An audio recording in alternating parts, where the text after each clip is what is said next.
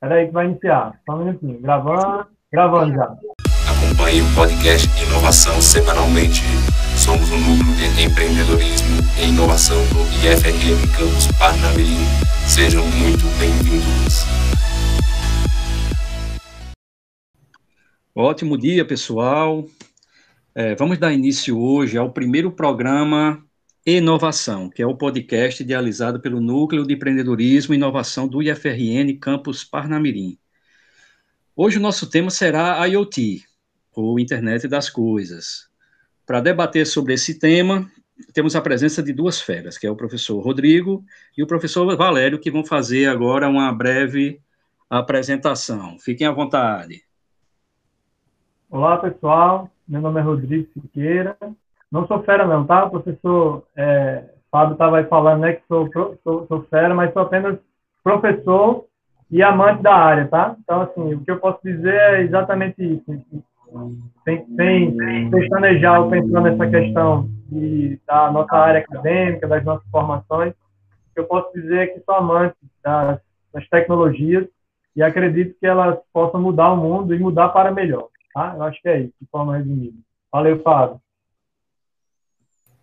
Vou aproveitar o ensejo do professor Rodrigo é, e também, assim como ele, né, não, não, não me sinto um fera, mas o professor Rodrigo ele tem doutorado em computação, eu também tenho, né? A gente tem projetos na área de computação e na área especificamente de IoT e esse amor pela tecnologia faz desenvolver algumas habilidades que são importantes. Claro, né? Estamos aqui como aprendizes e, e é uma área muito rica, muito abrangente, essa área de internet das coisas. É isso, Fábio. Valeu. Então vamos lá. É, a internet das coisas é, é só assistente virtual para casa inteligente ou uso de, smart, de smartwatches? Aonde mais a gente pode aplicar essa tecnologia? É, o termo do inglês é, é, é, IoT, né? É a internet das coisas. O que é essas, o que seriam essas coisas, né? Então imagina aí que você pode é, de uma roupa, a escova de dente, até casas, carros, prédios, né? Então você estava falando aí da, da, assistente virtual, que aí o, o, mais comum é a Alexa e o nosso Google Home, né? É, tem se tornado comum agora, tá? Mas a ideia é que a gente possa utilizar, então, uma ampla é, infinidade de, de, coisas, e aí o nome é, bem apropriado, tá? Uh, um ponto que eu coloquei interessante que, que, me fez lembrar quando você fez essa pergunta, sabe, de, de que seria essas coisas, foi no meu projeto de graduação, né? Que lá em 2000 a gente fez um controle via telefone analógico ainda, a gente estava migrando ainda do sistema analógico para digital e tinham ali uns, umas, uns os transdutores de, de sinais DTMS, tá? enfim, coisas da tecnologia da época, nem se falava ainda de casa inteligente, nem se falava ainda de IoT, muito menos, tá? Mas lá, quando eu, quando eu comentei, né, quando a gente terminou o projeto, aí eu comentei com minha esposa que era algo que ia automatizar as casas, ela disse, ah, então eu quero um robô que faça as coisas para mim, né? Meio ali Jetsons, né? Então, assim, IoT, a ideia é essa, né? A, a amplitude dela é essa, ou seja, você imaginar que qualquer coisa que facilite a vida possa estar conectado e possa estar fazendo parte do nosso dia a dia. Quanto menos você notar que aquele dispositivo existe, mais próximo a IoT vai estar a realidade, vai estar, vai estar, vai estar pensando ou, ou, ou vai estar ajustada ao projeto dela, tá? Então é, é, coisas mesmo, ou seja, qualquer coisa pode estar aí nessa, nessa rede, ok? Ok. Aí eu até complemento essa nessa, nessa mesma questão. É, a internet das coisas é algo que é exclusivo de, ao pessoal da informática ou, da, ou de TI. Ela, ela, tem alguma, ela tem alguma proposta de interdisciplinaridade?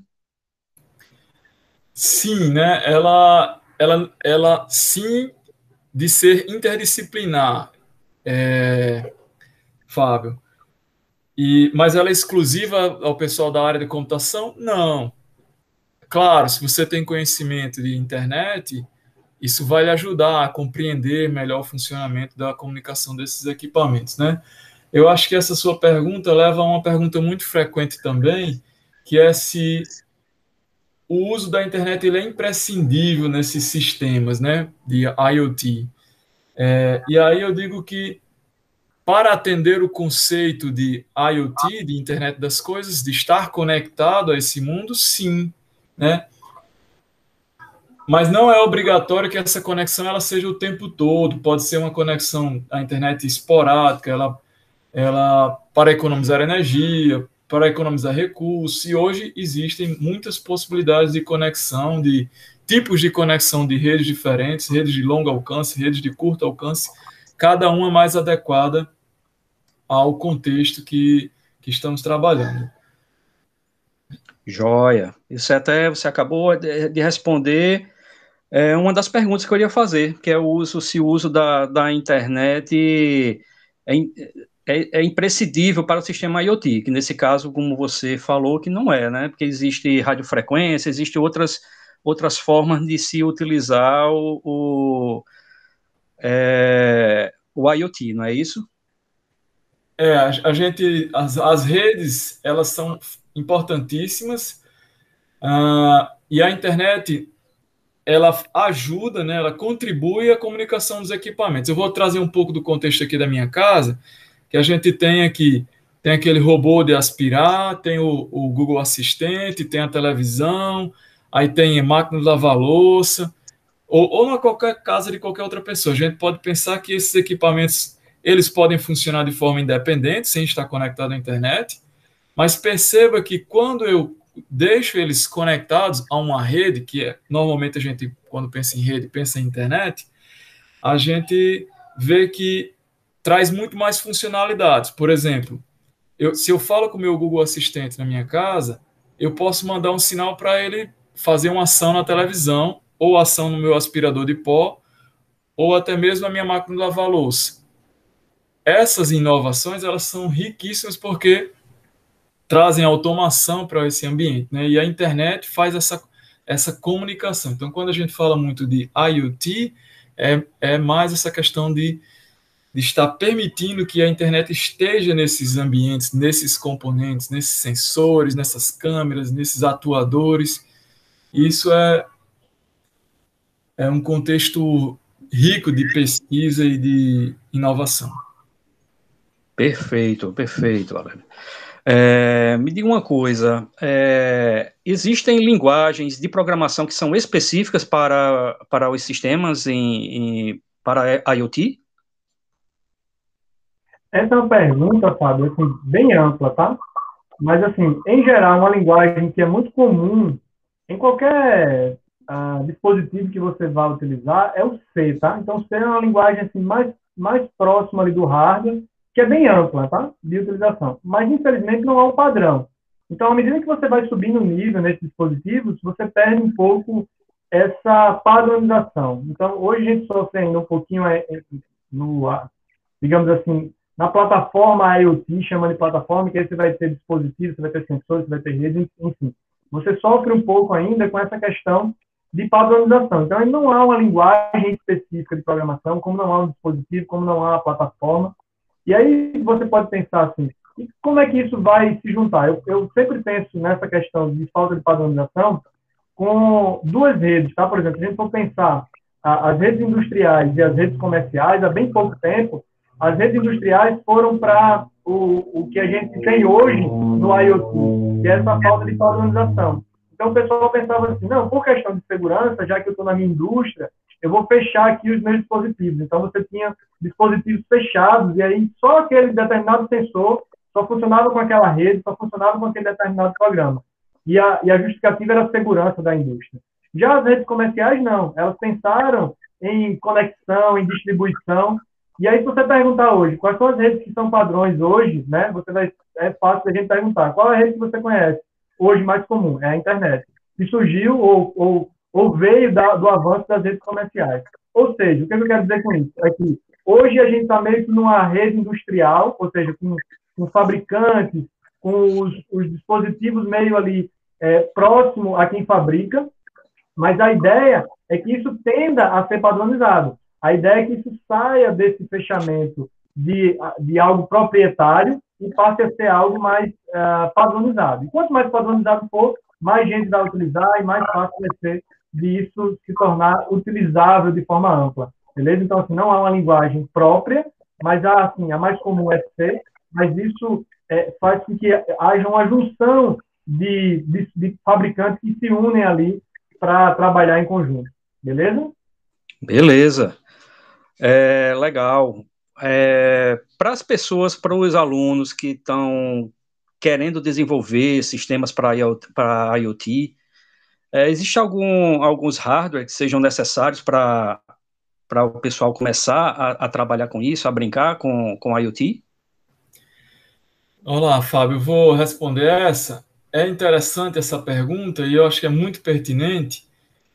Uh, existem uma gama imensa tá, de dispositivos disponíveis, mas se a gente pensa que, que quer basicamente controlar, atuar ou, ou fazer uma leitura de sinais, trabalhar como sensores, acho que um dos módulos que a gente pensa naturalmente e bem simples de programação, a gente pensa direto lá no Arduino, tá? Mas o Arduino original, né, aquele Arduino é, Uno, que é o mais básico, ele não tem o conceito ainda de internet nele, né? Mas existem os dispositivos é, são derivados, né, que cresceram junto com essa ideia do Arduino. Um muito popular é o ESP8266, né? É, existe também o Raspberry e uma série de outros de, de componentes, dispositivos, né? Que a gente pode colocar programação nesses dispositivos e eles é, resolverem uma, uma gama imensa de problemas, tá? O, o, Raspberry, por exemplo, ele já tem um sistema operacional embutido e ele tem uma capacidade de substituir um computador, e é algo que é muito pequeno, tá? Mas a gente pode pensar, quando a gente está falando internet das coisas, num contexto um pouco mais amplo, que é, eu não vou ter nem hardware, vai, tudo vai estar na nuvem.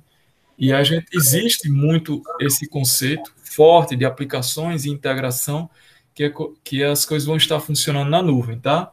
Então, mas se a gente pensa de hardware, eu fosse um pontapé inicial para o meu filho estudar, eu diria para ele, ah, comece a estudar lá o Arduino e aí depois vai estudando os, os dispositivos que estão conectados com a internet, que são derivados dele também. Eu acho que é um bom começo. Joia. Pronto, minha pergunta agora é para quem já trabalha, para quem já está já tá mexendo ou trabalhando com o sistema de IoT, é, como está o mercado de trabalho para quem desenvolve esses sistemas? Show de bola. Eu, eu resumiria assim, em duas rápidas palavras, amplo e diverso, tá? E aí deixa eu tentar explicar. Se a gente pensar na questão de amplitude, é porque a gente vê a diversidade de coisas que pode trabalhar. Mas ainda tem algumas barreiras no sentido do reconhecimento formal, eu diria. Tá? Então, por exemplo, você não vê uma formação direta nessa área, né? digamos assim, em IoT. O que se vê é que essa, essa, esse tema ele está dentro dos cursos de computação em geral, tá? mas não existe é, algo diretamente focado para isso, embora haja uma grande amplitude. Então, as pessoas normalmente estão em computação e começam a se interessar por IoT e terminam trabalhando. Mas por que diverso? Porque isso também vai comentando aquilo que eu estava falando na, na, na, outra questão, dessa, dessa junção do uso. Então, eu vou dar um exemplo prático. Né? Quando você começa a, a pensar que a sua vida está integrada com essas coisas, você tem, por exemplo, a área do direito, o direito digital, que tem crescido bastante. Né?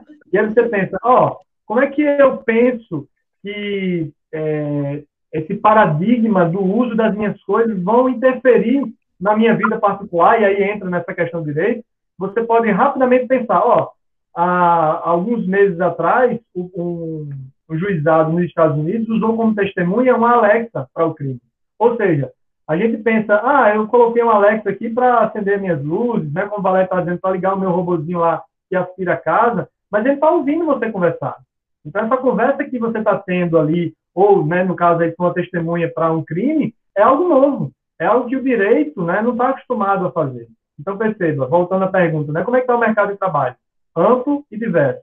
Amplo no sentido de existe ainda muito mercado a ser visto, seja isso na área de computação, e diverso porque ele pode atingir várias outras áreas. Eu dei um exemplo bem comum aí do direito, mas você poderia pensar, por exemplo, nas adaptações em relação ao corpo, e aí entraria educação física e por aí vai. Então, é um mercado realmente grande, aí fervilhoso, que dá para não só o pessoal da área de computação, que é, né, que está ali ligado diretamente, como outras áreas também se interessarem. Valeu, Rodrigo. É, acho que até um, essa pergunta que eu vou fazer, acho que até um complemento a, a, a isso que você falou. É, por exemplo, plataformas em nuvem para casas inteligentes, como existe a, a, a Tuya, que é o que me vem à cabeça agora. Ele pode ser um nicho de mercado para que no caso seria para ampliar a compatibilização de equipamentos inteligentes? Ó, oh, eu vou tentar complementar aí. Essa pergunta é bem pertinente e é uma área é, importante, tá? Essa questão da integração e compatibilização dos componentes. Hoje a gente tem uma diversidade muito grande. Então, o que é que acontece? É, a maioria desses, desses dispositivos eles não têm uma comunicação, uma integração é, pré-existente. E aí precisa-se fazer com que esses dispositivos se comuniquem. Por exemplo, eu, eu posso pensar aqui no meu é, um ESP8266 querendo se comunicar com Raspberry. Como é que a gente vai fazer essa comunicação? Existem várias formas de fazer e vários protocolos, tá? Então, quando a gente está pensando numa plataforma que faz isso, a, a integração ela é fundamental, tá? É, existem hoje vários protocolos de mensagerias gratuitos e com alta compatibilidade que permitem, né, é, profissionais que estejam iniciando sua carreira conseguir se comunicar com vários dispositivos. Eu não vou assim citar nomes porque existem os nomes que são os das empresas, né? E mas a gente uma, uma pesquisa simples consegue é, encontrar esses vários dispositivos. Quando você tem um dispositivo que se integra a uma plataforma que ela tem uma amplitude grande de comunicação, isso é muito positivo. Mas nesse contexto há uma questão comercial muito grande. Por quê? Porque as empresas elas querem que os seus dispositivos sejam compatíveis Existem interesses comerciais na compatibilidade desses dispositivos.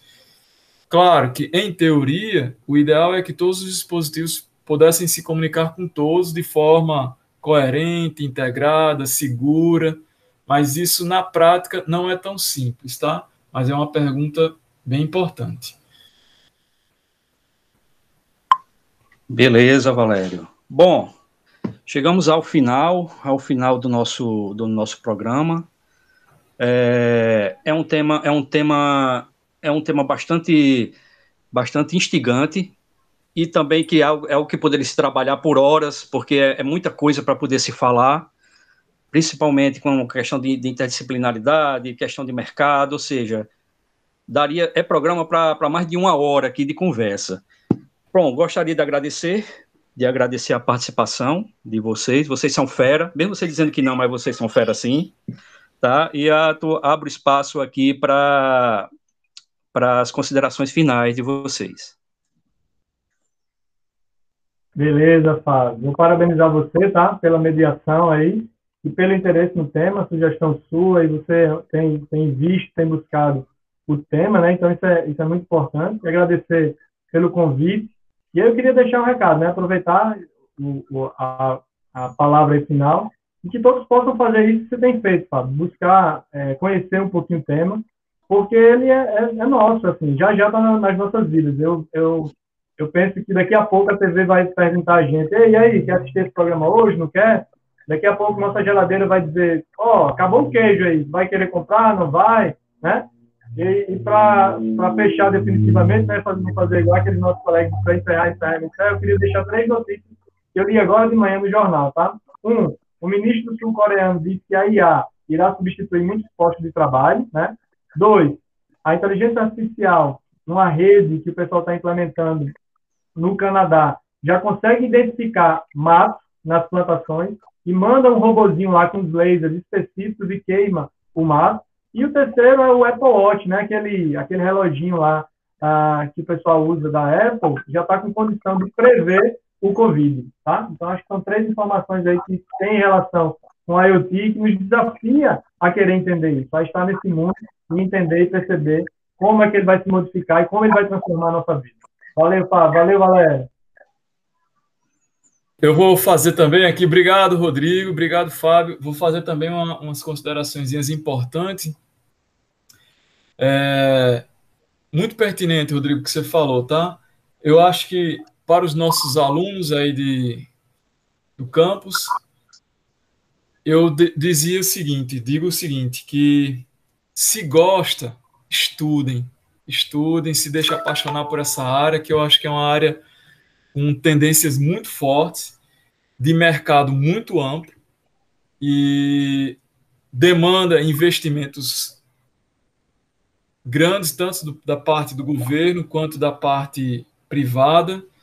E, na minha visão, pelo que eu leio hoje, eu tenho certeza que em breve a demanda por profissionais de TI será ainda muito maior, né? A gente está enfrentando esse período de pandemia e está alavancando a necessidade de profissionais de TI, tá? Muitos podem pensar assim como uma previsão do futuro, mas se vocês forem olhar aí, a, a demanda desses profissionais cresceu demais e claro que muita gente também está procurando a área, né? Uma área emergente. A gente vai ver aí a concorrência dos cursos de computação, se vocês forem analisar, ela é crescente e eu fico feliz com isso, né? É sinal que aquilo que a gente estuda, ela tem relevância e que pode contribuir um pouco aí nesse tempo difícil que estamos passando, já já estamos estaremos superando. Um abraço e obrigado aí pela oportunidade. Obrigado, Rodrigo e Fábio, e a atenção aí do público que nos escuta.